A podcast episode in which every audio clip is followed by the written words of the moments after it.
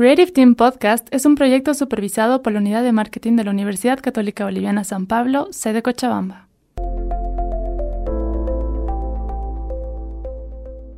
Hola a todos, esto es la Cato Creative Teams Podcast. Somos un equipo de jóvenes y estamos aquí para crear espacios de diálogo entre expertos con opiniones juveniles sobre temas en tendencia. Para una mejor experiencia, ponte los audífonos y prepárate para disfrutar del episodio de hoy. ¡Comencemos! Hola a todos, ¿cómo están? Esto es Creative Team Podcast. Mi nombre es eh, Rudy Carvajal y yo voy a ser su presentador, su locutor en esta temporada de noviembre. Hoy vamos a hablar sobre un tema sumamente importante en este mes de noviembre, ya que en 1959 se aprobó la Declaración de los Derechos Humanos del Niño Niña. Por eso es que este 20 de este mes se recuerda este día. Esencialmente, este día se dedica para difundir los derechos de la infancia y promover la importancia y trabajar por su bienestar. Por lo cual hoy nos va a acompañar Carla Zambrana para hablar del tema. Ella es abogada y trabaja en la Defensoría de la Niñez y la Adolescencia. ¿Cómo estás, Carla? Buen día. ¿Podrías eh, presentarte para el público y darnos un poquito más de lo que es tu trabajo? ¿Cómo estás? Buenos días. Bueno, sí, soy abogada, he salido también de la Universidad Católica y bueno, estoy trabajando como abogada hace bastantes años, he tenido diferentes trabajos y también he estado en la Defensoría de la Niñez y Adolescencia. Eh, peleando por estos niños que realmente tienen muy pocas personas que los defiendan. Actualmente estoy trabajando independientemente, pero nunca descuido el tema de la niñez y la familia. Entrando en tema específicamente, la pandemia ha causado un gran impacto en la vida de los niños y jóvenes en todo el mundo. ¿Cuáles han sido las acciones que se han tomado para procurar el bienestar de los, de, de los niños durante toda esta época de enfermedad que no trae buenos recuerdos a nadie? La verdad es que las acciones que se han tomado han sido más dirigidas al tema salud. Se han visto que, que haya la, la, atención, que hayan medicamentos, oxígenos, las vacunas, se ha procurado conseguir vacunas rápido para los niños. En ese sentido, creo que hemos tenido, si no la más eficiente, una buena gestión. Sin embargo, pienso que se ha descuidado el tema de la vida integral del niño, debido a que en muchos casos los niños han quedado encerrados en casa con sus mismos agresores, con padres abusivos, eh, golpeadores, violadores, entonces se han quedado en situación vulnerable. Y también se ha descuidado bastante el tema de la educación, porque no se ha tenido el, el, acceso a la educación, no han tenido todos los niños y ese es un derecho fundamental para ellos.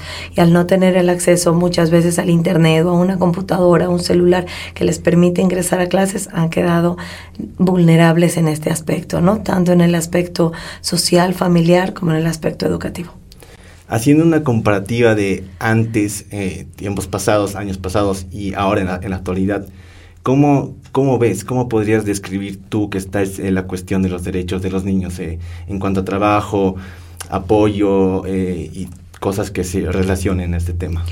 Yo pienso que sí hemos avanzado porque antes los niños pues trabajaban en la calle, trabajaban sin ningún horario, sin ninguna protección, eran básicamente explotados porque tampoco disponían de, de nada de, lo, de su trabajo.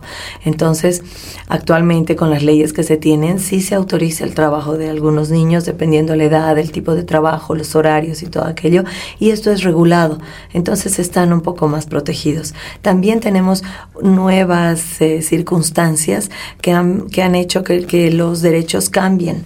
Por ejemplo, antes el niño, eh, si bien tenían los derechos básicos, no tenían un poquito de eh, ¿cómo te puedo decir?, ampliación de estos derechos. Entonces, actualmente sí estamos, eh, estamos creciendo bastante en lo que es la protección a los niños. Tenemos una ley específica para los niños, niñas y adolescentes, la 548, aparte de la Declaración Universal y, bueno, muchas leyes conexas que permiten proteger a los niños jurídicamente. Sin embargo, queda muchísimo camino por recorrer, porque hay muchos aspectos que se van dando eh, con el avanzar de la tecnología con las, las, nuevas leyes que salen que van vulnerando también a los niños y que bueno, pues hay que, hay que ver de protegerlos. Siempre hay temas de concientización y educación referidas a, a, las mamás o a los papás o al adulto responsable. Hay eh, con, estos, con estas nuevas tecnologías esta, este tipo de educación o concientización, pero enfocada en los niños, en que ellos puedan entender o, o tal vez saber que si su situación quizás no es normal y la pueden contar, denunciar o acudir a alguien para que puedan hacerse cargo o saber que no es normal lo que está pasando en su casa o en su entorno? Mira, eso es, es un poco cultural, porque muchas veces lo que nosotros llamamos normal para otras personas no es tan normal. ¿A qué me refiero? A que muchos niños crecen en un mundo de violencia, donde ven que el papá la pega a la mamá, la mamá la pega al hermano, entonces es normal los golpes, porque ellos están creciendo en ese ambiente. Entonces es difícil decirles que eso no debe pasar. Entonces tienes que ir al, al niño vulnerable, al niño cuando se está sintiendo mal, cuando sabe que le lastima, que le duele y que, y que no solamente le duelen los golpes, sino le duele emocionalmente saber que sus padres lo están lastimando. Entonces ahí explicarle. Entonces eso tiene que partir, eh, si no parte de la casa, obviamente, pues tiene que partir de las unidades educativas y todo aquello. Como decía, las redes sociales son muy importantes. Sin embargo, tenemos que ver a quiénes llegan las redes sociales, porque como hablábamos hace rato, muchos niños que realmente tienen la necesidad de buscar ayuda, de, de necesitar un apoyo, de una palabra, un abrazo, un cariño, a veces no tienen el acceso a la tecnología. Por más que las redes estén inundadas de esto, ellos no van a tener este acceso porque no tienen las... Eh, las comodidades económicas, porque no tienen el alcance a la tecnología. Entonces tenemos que llegar, yo creo, al punto base, que es la familia, y cuando la familia tiene algún, algún desgarre, algún problema, pues la escuela debería ser quien proporcione toda la información, que les diga esto es correcto y esto no, y les dé las formas de llegar a las autoridades o a las personas que van a protegerlos.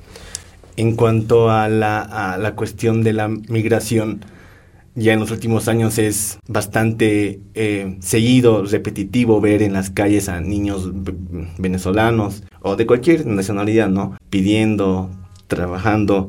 ¿Cómo es, eh, bueno, nos podrías explicar cómo funciona la implementación de la guía regional para identificación de necesidades de los niños en nuestra ciudad? Mira, cada institución en realidad trabaja independientemente, si bien se tiene, un sistema coordinado eh, en, la ciudad, en, en, Bolivia, por departamentos, por municipios, como quieras, cada institución va a tener una forma de trabajo.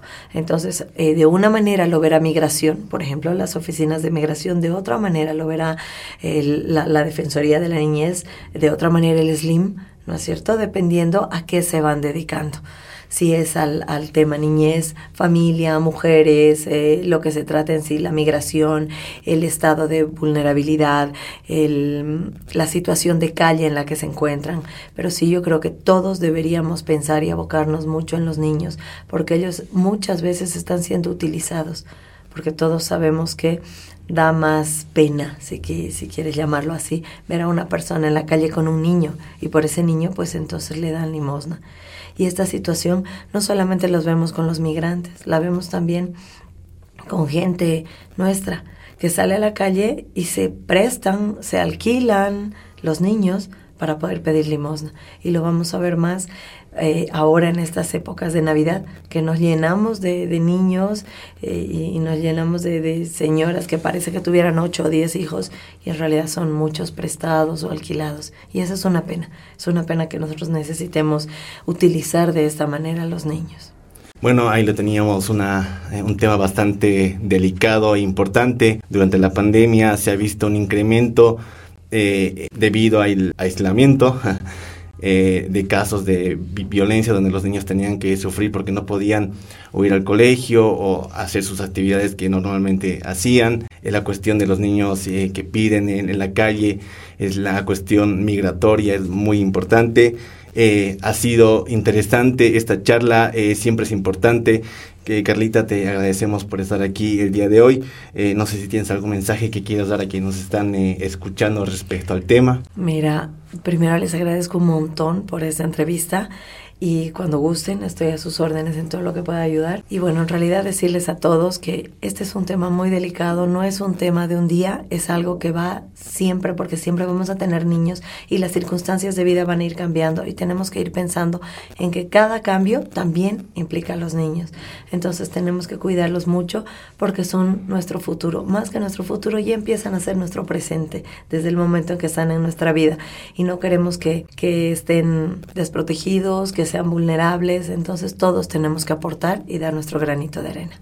Claro que sí, eh, queridos oyentes, si te gustó el tema, hazlo saber, eh, o el tema del que tú quieras hablar, eh, siempre puedes comentarlo, nos gustaría escucharte, esto ha sido todo por hoy en Creative Team Podcast, gracias, hasta otra ocasión.